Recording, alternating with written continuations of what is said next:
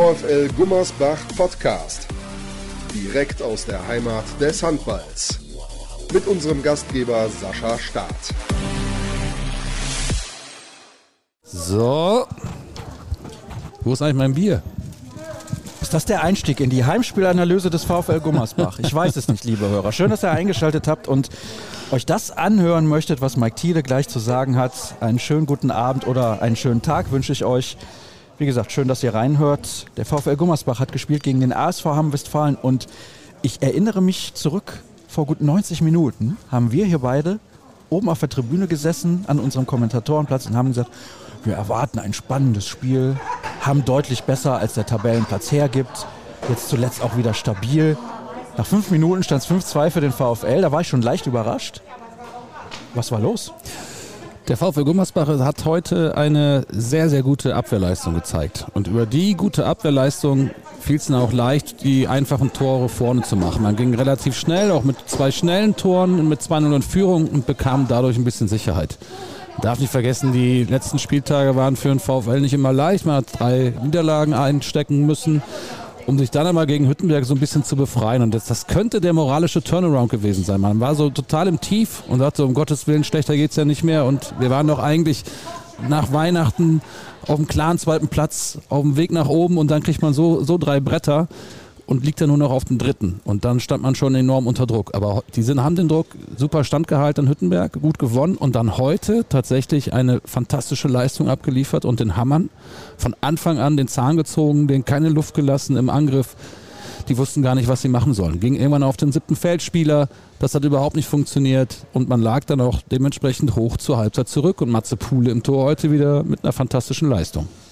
Genau, Matze Pule hat alleine im ersten Durchgang schon Zehn. zweistellig Paraden auf seinem Konto. Das ja. ist wirklich eine phänomenale Leistung gewesen. Einmal, weil er super gehalten hat und weil die Abwehr vor ihm, du hast es gerade schon angesprochen, super agiert hat. Beispielsweise Julian Köster, das habe ich während des Live-Kommentars gesagt, den habe ich heute zum ersten Mal in der Halle gesehen. Und ich bin komplett begeistert. Ich habe ihn ein bisschen verglichen, auch wenn der Vergleich natürlich hinkt. Wir sprechen hier von einem ganz jungen Kerl und auf der anderen Seite von einem Welthandballer. Domaga Dufniak agiert ähnlich, auf der vorgezogenen Position, wenn er da vorne spielt. Ähnliche Bewegungsweise, ähnlich schlaksig. Und ja, also das macht Julian Köster wirklich stark. Gerade in dem jungen Alter ist es natürlich sehr, sehr schwer, dass du schon weißt, wie du Abwehr spielst, weil das musst du ein bisschen im Blut haben. Nicht nur im jungen Alter, vor allem er kommt ja auch in eine komplett neue Mannschaft. Ist ja nicht so, als wäre er hier zehn Monate verletzt gewesen und hätte da schon vor fünf Jahren mit den Jungs zusammengespielt, sondern auch da muss, das muss man sehr hoch anrechnen. Daran sieht man auch seine Handballintelligenz und auch die, die Sichtweise für den Raum. Wie bewege ich mich zum Abwehrspieler? Du hast das schon angesprochen, mit Dovniak zu vergleichen oder auch, wenn er noch ein paar Kilo drauf hat, mit Igor Vori, der ist ja früher auch beim HSV Hamburg immer auf der 1 vorne gedeckt hat, mal 3-2-1, aber Gummersbach hier jetzt mit der, mit der 5-1, teilweise auch mit der, mit der 4-2-Deckung, haben sehr gut variiert, auch die Abwehrsysteme und egal was sie gespielt haben, Ham hatte kein Durchkommen. Die standen super, auch, auch im Block. Die Würfe aus der Nahdistanz, wenn sie denn mal kamen über die Außen von Ham, das muss man leider Gottes auch sagen, waren schlecht, wirklich schlecht. Ganz, ganz miserable Quote von den Außenpositionen. Aber der VfL hatte ja auch in der Höhe absolut verdient gewonnen, haben eine fantastische Leistung gezeigt und Sigurdsson hatte sogar die Möglichkeit, ab der 40. Minute noch die ganz jungen Leute spielen zu lassen. Bruno Eickhoff mit seinem ersten Einsatz in der zweiten Liga, hat direkt zwei Tore gemacht. Das war sehr ansehnlich und auch sehr ansprechend und lässt natürlich hoffen für die nächsten Wochen. Vor allem jetzt kommen ja ein paar Spiele in Folge, wo man auch wirklich noch einiges an Kondition benötigt sprechen wir am Ende drüber, aber ich will noch mal konkret bei diesem Spiel bleiben. Matze Pude, der kam in der Halbzeit hier hoch und hat zu mir gesagt, ich habe dir das im Podcast gesagt, man muss die wichtigen Dinge am Ende halten, wie in Hüttenberg. Heute hat er in der zweiten Halbzeit nur noch zwei Bälle gehalten, war aber auch nicht nötig und da wurde auch dann irgendwann ausgewechselt. Also schönen Gruß an Matze, der, der nochmal hochwinkt. Ja, genau. Das war auf jeden Fall eine bärenstarke Leistung. Köster haben wir angesprochen und generell die Abwehr war unfassbar beweglich. Bei Hamm hat uns enttäuscht die Wurfauswahl und Qualität aus dem Rückraum, die war nicht gut. Ja, das war teilweise wirklich nicht das, was wir von Hamm erwartet haben. Aber ich möchte beim VfL Gummersbach auch noch Finn Herzig erwähnen, der jetzt das zweite Spiel nach seiner fast sechsmonatigen Verletzungspause absolviert und super gespielt hat. Auch wieder gute Würfe genommen, gut den Kreis angespielt. Mit Jonas Stüber bilden die beiden wirklich ein sehr, sehr starkes Angriffsduo. Und das hat eigentlich jeder überzeugt beim VfL. Ja, so kann man es wirklich sagen. Also ich meine, wenn du zur Pause mit acht Toren führst und gewinnst am Ende mit neun. Und da hast du ja dann noch die Jungen auf der Platte gesehen, wie Mathis Heseler. Du hast Bruno Eickhoff schon angesprochen. Also der ist ja Jahrgang 2003, Ende 2003 geboren. Ja, am 30. Pech, dass er zwei Tage zuvor geboren ja, ist. Ja, überleg mal, das ergibt ja dann in der Jugend ganz neue Möglichkeiten, wenn du quasi einen Jahrgang später spielen kannst. Klar, natürlich. So, ja? Aber so gut wie er spielt, ist das vielleicht dann auch in der Jugend gar kein Problem für ihn gewesen, wenn er in dem Alter schon Einsätze in der zweiten Liga bekommt. Also das hat wirklich hervorragend geklappt, eben da die Jugendspieler noch einzusetzen.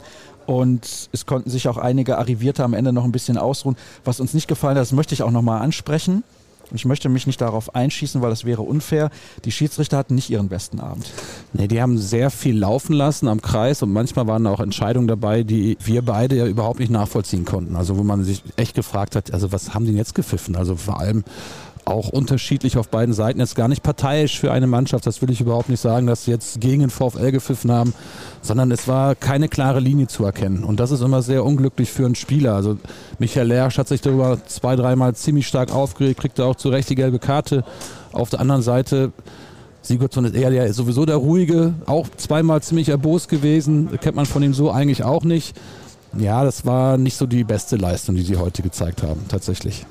Der TV Emstetten ist jetzt am Samstag der nächste Gegner. Emstetten seit Saisonbeginn mitten im Abstiegskampf. Wenn ich mir jetzt heute diese souveräne Leistung ansehe, überlege aber dann in Fürstenfeldbruck, beim letzten hat man verloren, das darf man nicht auf die leichte Schulter nehmen. Ja, das muss man auch ein bisschen, bisschen anders sehen. Fürstenfeldbruck mit einer sehr aggressiven 3-2-1-Deckung. Emstetten spielt eher 6-0. Das liegt den VfL dann, glaube ich, eher. Aber auch damals hatte der VfL wirklich kaum Wechselmöglichkeiten. Also mit einem agilen Finn Herzig oder auch Julian Köster würde eine 3-2-1-Deckung wahrscheinlich nicht so gut funktionieren, wie es damals gegen Gummersbach funktioniert hat. Und da haben die Schiris auch einiges laufen lassen, aber Emstetten, glaube ich, hier in der eigenen Halle, da wird sich der VfL keine große Blöße geben. Und dann, jetzt habe ich vergessen, gegen wen es nächsten Mittwoch geht. Aber da brauchen wir noch gar nicht drauf vorausschauen, weil das ist egal. Wir haben ja noch eine Heimspielanalyse nach der Partie am Samstag.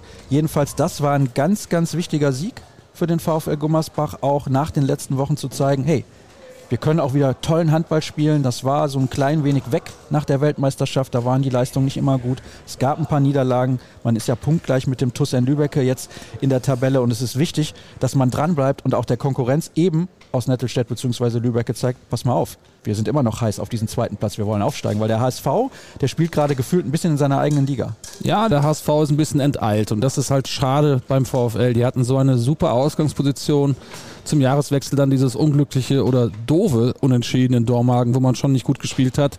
Und die nächsten Spiele haben eigentlich schon das so ein bisschen erahnen lassen, was, oder wir hatten es ja auch schon mal erörtert, man hatte das Gefühl, die Niederlagen müssen kommen irgendwann. Und das ist dann dummerweise dreimal passiert. Also mit Großwaldstadt hat es ja angefangen und dann wurde es auch nicht besser. Deswegen umso wichtiger, dass man jetzt auch nochmal zeigt, ey, wir können es eigentlich. Und auch eben natürlich Nettelstedt ein bisschen unter Druck zu setzen, dass die auch jetzt weiter gewinnen müssen. Man spielt noch in Nettelstedt, das wird schon mal, schon mal nicht einfach, aber man hat es immer noch selber in der Hand aufzusteigen und ich bin optimistisch nach den beiden letzten Auftritten tatsächlich, weil jetzt wieder der Kader ein bisschen größer ist und auch die Möglichkeit hat, dem einen oder anderen vielleicht mal ein bisschen Luft zu geben.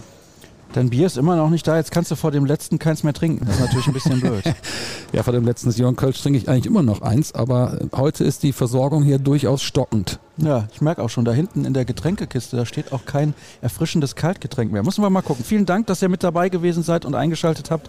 Das war's mit unserer Heimspielanalyse. Alle Infos, die ihr noch braucht, findet ihr auf den sozialen Kanälen des VfL Gummersbach. Und wie gesagt, in ein paar Tagen steht das nächste Spiel schon auf dem Programm. Auch dann blicken wir da wieder drauf zurück. Das ist ja gar keine Frage. Ansonsten einschalten bei Sport Deutschland TV und das Spiel einfach angucken. Also, schönen Tag noch und bis demnächst. Tschüss.